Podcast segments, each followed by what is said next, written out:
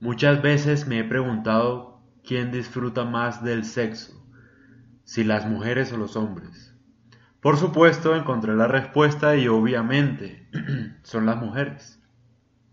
Entonces, si quieren disfrutar y saber el por qué las mujeres disfrutan más del sexo, por favor bienvenidos a un nuevo episodio. Mi nombre es César Torres y espero que lo disfruten.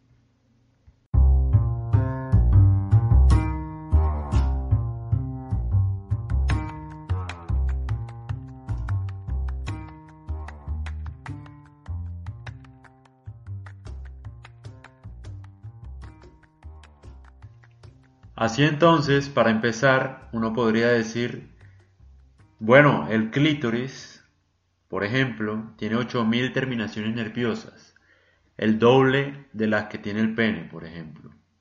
Asimismo, uno puede decir, el órgano reproductor masculino tiene una función reproductiva, por ejemplo, que cuando el hombre, por supuesto, llega al orgasmo, obviamente expulsa espermatozoides, cosa que no ocurre con las mujeres. Es decir, una mujer cuando tiene un orgasmo no necesariamente tiene una relación o una función reproductiva o para tener hijos. El orgasmo es muy probable que tenga la función de hacer sentir placer solamente. Porque es claro que obviamente una mujer puede quedar embarazada sin tener un orgasmo. Es decir, que la función del orgasmo pasaría a un segundo plano, no en términos reproductivos, sino más bien de placer. Entonces ahí empezamos con las características propias que hacen dudar obviamente de que la mujer no sea el ser humano que disfruta más del sexo. Uno tiende a pensar, por ejemplo, que los hombres son los que viven obviamente con mayor excitación todo el tiempo y piensan más en el sexo. Pero eso no quiere decir que lo disfruten más. La mujer, para mí, está diseñada especialmente para disfrutar del sexo. Y tal vez por ese motivo, por esa razón, es que es juzgada y maltratada en la historia y en la narrativa evolutiva incluso, de la que voy a hablar a continuación, Siempre se ha tratado de como controlar a la mujer, de que la mujer no puede sentir deseo, la mujer no puede sentir placer, cuando es todo lo contrario. tiene funciones biológicas que lo ideal es que la exploten al máximo. Entonces voy a empezar este podcast hablando de lo que ha pasado evolutivamente con las mujeres y por supuesto con los hombres. Empecemos entonces con la teoría evolutiva de Darwin y de selección natural. Muchos atribuyen el hecho de que la mujer no siente placer por términos evolutivos, pero digamos que el concepto propiamente de Darwin no sirve porque el hecho de que una mujer eh, o un hombre haya cambiado físicamente se relaciona más con su entorno y con la forma en que el ser humano se adaptó a un entorno más que a cualquier otra cosa. Es decir, es esa adaptación de la que hablaba Darwin es solamente física, eso no, explica muchas cosas. Entonces, para hablar más bien en términos psicológicos o de evolución psicológica, voy a citar a Edward Osborne Wilson, que básicamente como el Darwin, pero en términos psicológicos. Y él básicamente decía que, básicamente decía que, bueno, las características propias del hombre es reproducirse, ¿no? Y ese comportamiento traía consecuencias psicológicas en el comportamiento de la mujer, por ejemplo. Entonces se ha construido una narrativa que lo que dice es que el hombre es aquel que debe llamar la atención de la mujer para reproducirse sexualmente, para tener placer sexual. Y la mujer, por el contrario, debe esperar a que el hombre se manifieste y debe decidir cuidadosamente porque involucra sentimientos, porque es una decisión más difícil que el hombre y la mujer debería ser sumisa en ese aspecto, ¿no? Entonces el hombre es el que debe impresionar a la mujer, el que debe llevarle flores, el que debe darle regalos caros el que debe hacer de todo, no solo en el ser humano, sino los animales también, por ejemplo. El hombre es el que debe luchar y demostrarle a la, mujer, a la hembra que es el más fuerte, el que debe bailar, el que debe cantar, etc. Pero esto no, o, o al menos está muy alejado de lo que es la realidad, o de al menos de lo que fue anteriormente, en términos evolutivos. Se ha construido una idea como para limitar el deseo sexual de la mujer. Decir, que a la mujer le mete emociones a, la relación sexual, que la mujer no siente placer, que la mujer, en fin, muchas cosas. Y por el contrario, yo pienso que si han tratado de limitar a la mujer tanto, es precisamente por todo lo contrario, porque es la mujer la que más disfruta del sexo. Por eso es que hay tanto juzgamiento a la mujer que se viste de tal forma o que se acuesta con cualquier persona en la primera cita. Entonces, las mismas mujeres la tratan de que es una zorra, de que lo da cualquiera, etcétera. Los mismos males también, de que me lo dio en la primera cita, entonces es súper fácil, es una perra, no vale la pena, y es una cosa impresionante. ¿Por qué esa necesidad de juzgar a la mujer? ¿Por qué tratar de reprimirla? Y siempre ha pasado, no solamente en estos aspectos sociales o psicológicos, sino también físicos. La mutilación femenina del clítoris, tratando siempre, obviamente, de que la mujer no sienta como, no sé, o sea, se ha construido una idea de que la mujer es emocional y entonces por eso no puede tener sexo tan rápido o no debería disfrutarlo, debería pensarlo más, eh, en fin, muchas, muchas razones que fundamentan esta falsa creencia de que la mujer no disfruta del sexo o que al menos no debería disfrutarlo, como lo hacen los hombres. También decían, por ejemplo, que la mujer, bueno, anteriormente, en la Edad Media, obviamente, la mujer que disfrutaba del sexo, entonces era considerada una bruja y la, tiraban a la hoguera, etc. Siempre ha habido una retaliación contra el disfrute sexual de la mujer, que me parece muy raro y que se ha construido evolutivamente, como bien lo he dicho anteriormente, teorías que se alejan de la realidad. O sea, ¿quién dijo que entonces la mujer debe ser sumisa y esperar que el hombre, no sé, haga algo para elegir con quién tener sus crías, etcétera. Eso puede ser cierto en algún sentido, obviamente, pero no es la realidad. La, la, realidad es que la mujer disfruta más del sexo y como tal debería disfrutarlo de la misma manera que el hombre. Ahora, es un poco difícil hablar de esos temas porque las mismas mujeres se encargan también de afianzar esa, esa narrativa o ese discurso. Por ejemplo, hay una historia de la mitología griega de Tiresias. Básicamente Tiresias era un hombre, un hombre que cada vez que veía a dos serpientes copulando, se transformaba en mujer, por ejemplo. Entonces iba caminando y se transformó en mujer porque vio dos serpientes y las intentó separar. Y en el momento en que las intentó separar, se, se convirtió en mujer. Luego, siete años después, iba caminando en el parque nuevamente, encontró otras serpientes teniendo, reproduciéndose, mejor dicho, y volvió a ser un hombre. Entonces, como él tenía la experiencia de vivir los dos sexos, en ese entonces Zeus y Hera le preguntaron, había una disputa matrimonial entre ellos dos y le preguntaron quién disfrutaba más del sexo, si el hombre o la mujer. Tiresias dice, el que disfruta, hoy no solamente la mujer es la que disfruta más del sexo, sino que lo disfruta nueve veces más.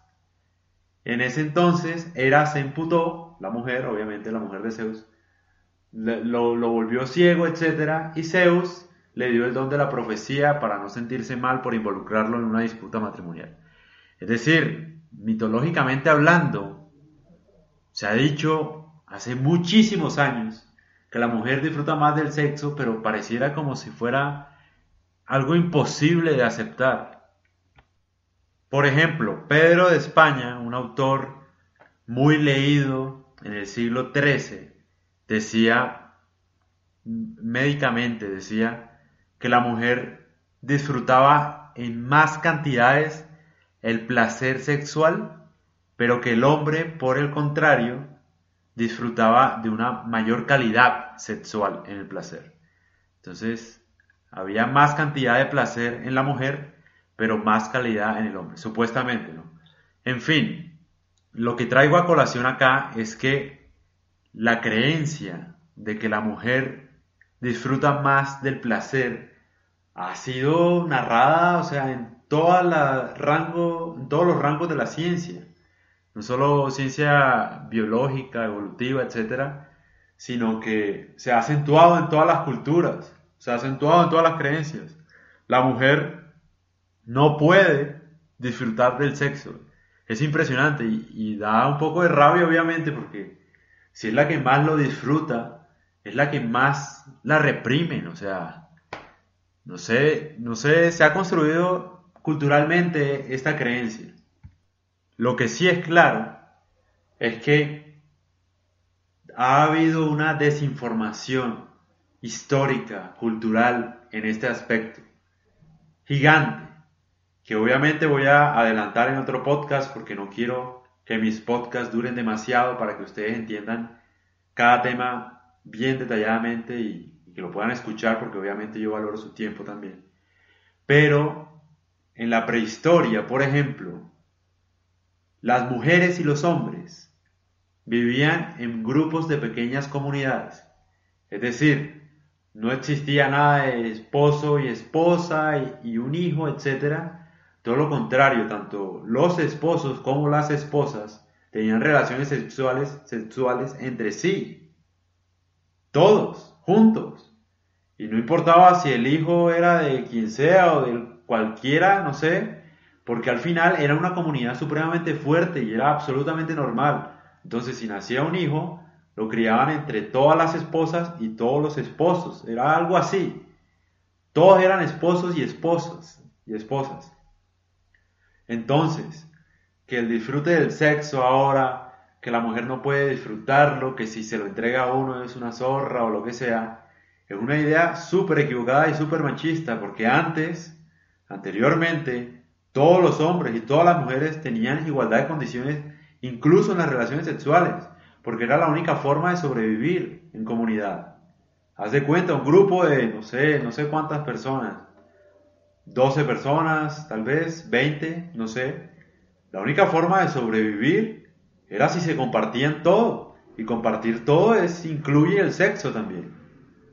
Todo, absolutamente todo lo compartían. Los hijos eran hijos de todos.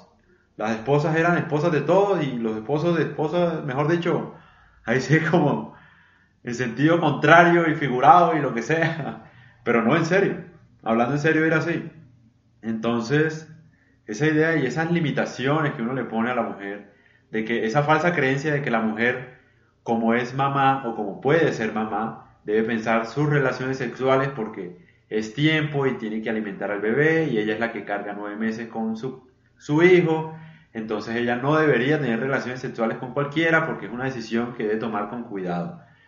No solo fue mentira anteriormente, porque como bien les digo, todos tenían relaciones con todos, no había un concepto de familia como el que hay ahora, de esposo y esposa hasta la eternidad, sino que además ahora es mucho más fácil, porque si tú quieres no puedes tener hijos, entonces el hecho de juzgar a una mujer porque tenga relaciones sexuales con un hombre, con muchos hombres, o cuando se le dé la gana, eh, no debería ser algo para pensar como anteriormente lo fue, porque anteriormente, obviamente estoy hablando en términos culturales, se creía que una mujer no podía tener relaciones sexuales con cualquiera porque, como les digo, debería pensarla, porque ella va a tener un bebé nueve meses, porque ella tiene que ver cómo va a alimentar a su bebé después, quién le va a otorgar seguridad a su bebé, etc. Que esa, obviamente ahora es algo irrelevante porque la mujer se puede cuidar, porque la mujer trabaja ahora, es decir, y no solo porque eso pasa ahora, sino porque anteriormente podía, o sea, increíblemente, anteriormente, en la prehistoria, la mujer tenía más igualdad para tener sexo que ahora. Ahora una mujer tiene sexo y no, sale el man, uy no, pero me lo, lo da en la primera cita, eso es porque es una perra, no vale la pena, no sé qué, por favor. Hermano, si lo que tú querías era comértela. Qué pena que hable así, pero es la verdad. A veces los manes que no pueden comerse una vieja, entonces dicen, no, pero es que ella se lo da a cualquiera, entonces es que no vale la pena. ¿Cómo no, mi hermano? Es que no pudiste. Pero sí, entonces quería hablar de ese tema porque me parece muy interesante. Además, que hablando en términos de mitología y sabiendo, teniendo en cuenta que la mujer disfruta más del sexo que uno, por sus terminaciones nerviosas, etcétera, por la forma de sus orgasmos, por ejemplo, que se demoran un poco más. Y por ejemplo, otra cosa, una mujer puede ser multiorgásmica, es decir, puede tener varios orgasmos enseguida. En cambio, un hombre no. Un hombre tiene uno y toca esperar, ¿no? Y que se recupere. Esa es la realidad. Entonces, me da rabia cómo la mujer, o sea, con tantas, digamos, cualidades que tiene, para disfrutar del sexo la, la juzgamos tanto cuando en un principio éramos iguales, o sea, teníamos sexo todos, con todos en una comunidad, obviamente, tampoco es que fuera con cualquier persona que no conocieran, porque eso también vale la pena aclarar.